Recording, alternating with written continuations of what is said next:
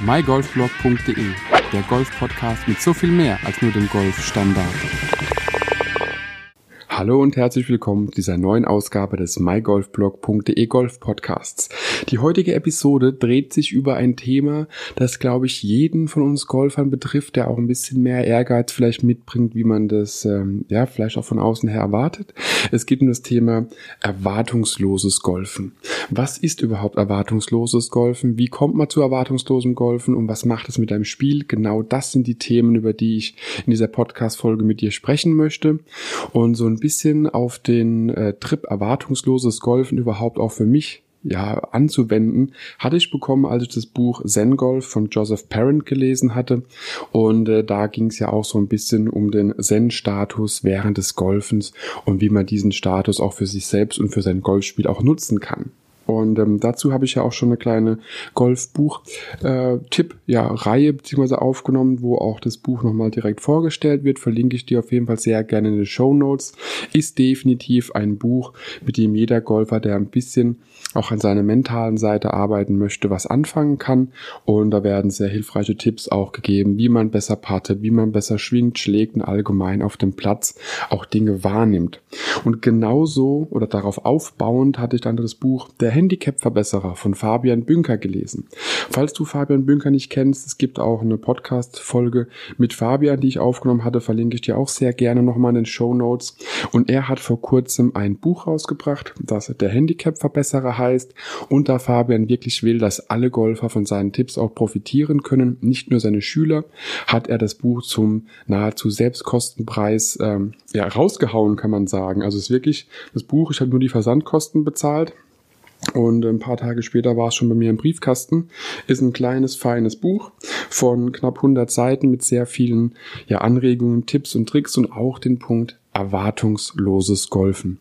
Aber was ist genau erwartungsloses Golfen? Also bei erwartungslosem Golfen gehört es meiner Meinung nach dazu, das interpretiert aber auch jeder ein bisschen anders, wie man an die Golfsache allgemein auch rangeht.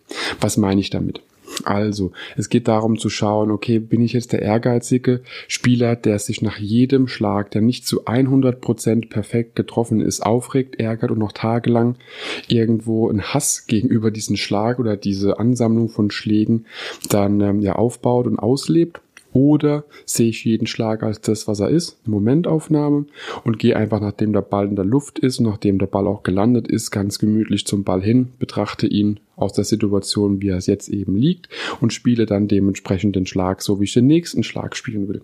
Und da ist eine schöne Kombination aus dem, was äh, Fabian Bünker, aber auch Joseph Parent in Zen Golf geschrieben hat.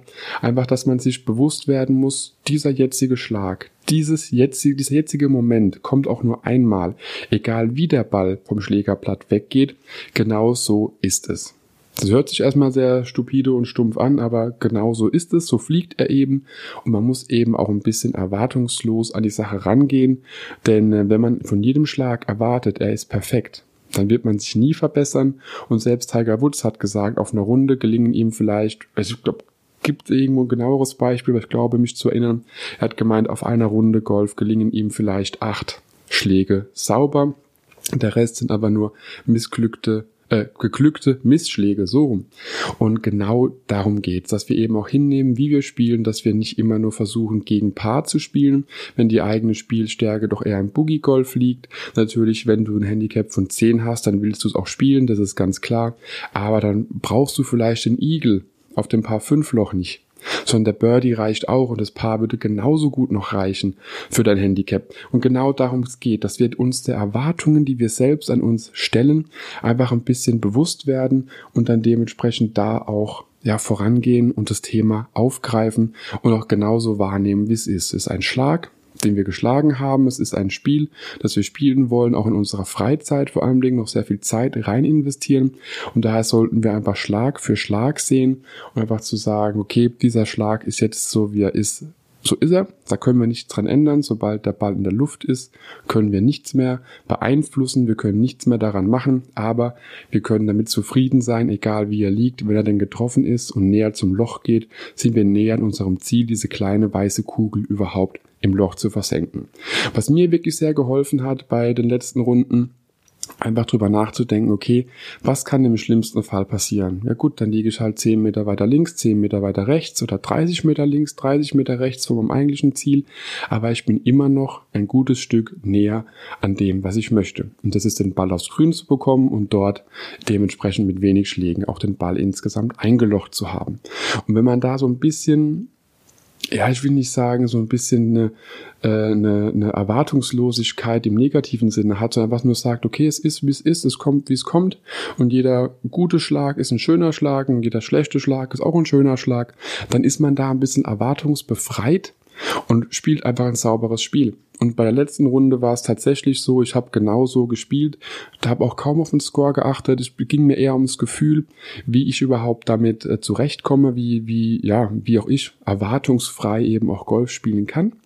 Und äh, ja, habe sogar eine 9 auf einem Paar 4, glaube ich, war es auch notiert, aber trotzdem noch mein Handicap unterspielt, wenn ich es hochrechne. Das heißt, durch dieses Erwartungsfreie, ich muss nicht jedes Loch Paar spielen, ich muss nicht jedes Loch irgendwie definitiv mit dem zweiten oder auch mit dem dritten erreicht haben. Es reicht auch, wenn man mal einen Schlag mehr braucht, es reicht auch, wenn man mal vorlegt, es reicht auch, wenn man einfach nur ja einen sauberen Schwung hat und nicht 100% gibt, sondern vielleicht nur 70 und da kommt man genauso voran. Und das ist genau das, was mich auch bei meiner Eisenrunde, die ich im Netz gespielt habe, also eine Runde komplett nur mit Eisen, ohne Hölzer, Hybride und Driver, gemerkt habe, es unterscheidet sich gar nicht so gravierend, wie man das denkt. Deswegen gebe ich dir den Tipp, schau dir auf jeden Fall nochmal das Buch Zen Golf von Joseph Parent an, genauso wie der Handicap-Verbesserer von Fabian Bünker. Beides verlinke ich dir natürlich auch gerne noch in den Show Notes. Und wer es interessiert, Fabian hat natürlich noch mehr Produkte auf dem Markt, die uns Golfern, äh, Golfern helfen sollen, ein besseres Spiel zu spielen. Werde ich dir auch noch ein bisschen was verlinken, auch was längere Drives angeht und allgemein Schulungsvideos. Aber für deine nächste Runde, nimm dir einfach mal vor, erwartungsfrei Golf zu spielen. Geh einfach weg von dem Gedanken, immer das Paar angreifen zu müssen, wenn du ein Handicap 20 hast, wie ich zum Beispiel, äh, mir wird eine Boogie-Runde komplett ausreichen, um mich zu unterspielen. Und genau dahin soll auch das Ziel gehen. Lieber ein bisschen safe spielen. Manchmal kann man aggressiv spielen, aber wenn man sich runterspielen will, ist es meistens hilfreicher, ein bisschen erwartungsfrei zu spielen. Und dann klappt es auch mit einem besseren Handicap. Ich hoffe, der kleine Einblick in dieses Thema erwartungsfreies Golfen hat dir was gebracht, hat dir Spaß gemacht, hat dir auch ein bisschen den Einblick gegeben, was man noch so alles an der mentalen Seite des Golfspiels verändern kann. Test es einfach mal aus. Ich bin auf jeden Fall sehr gespannt, was du dazu sagst. Hinterlass mir gerne einen Kommentar, schreib mir gerne auf Instagram oder Facebook und äh, genau, wünsche dir viel Spaß auf der nächsten Runde. Bis bald. Ciao, ciao. Wenn dir die Podcast-Folge gefallen hat, teile sie mit deinen Freunden, teile sie mit deinen Flightpartnern, gerne auch per Instagram, Twitter, Facebook oder per E-Mail. Gib mir dazu ein Feedback und bewerte die Podcast-Folge mit fünf Sternen, damit wir gemeinsam noch mehr Golfer erreichen mygolfblog.de, der Golf-Podcast mit so viel mehr als nur dem Golfstandard.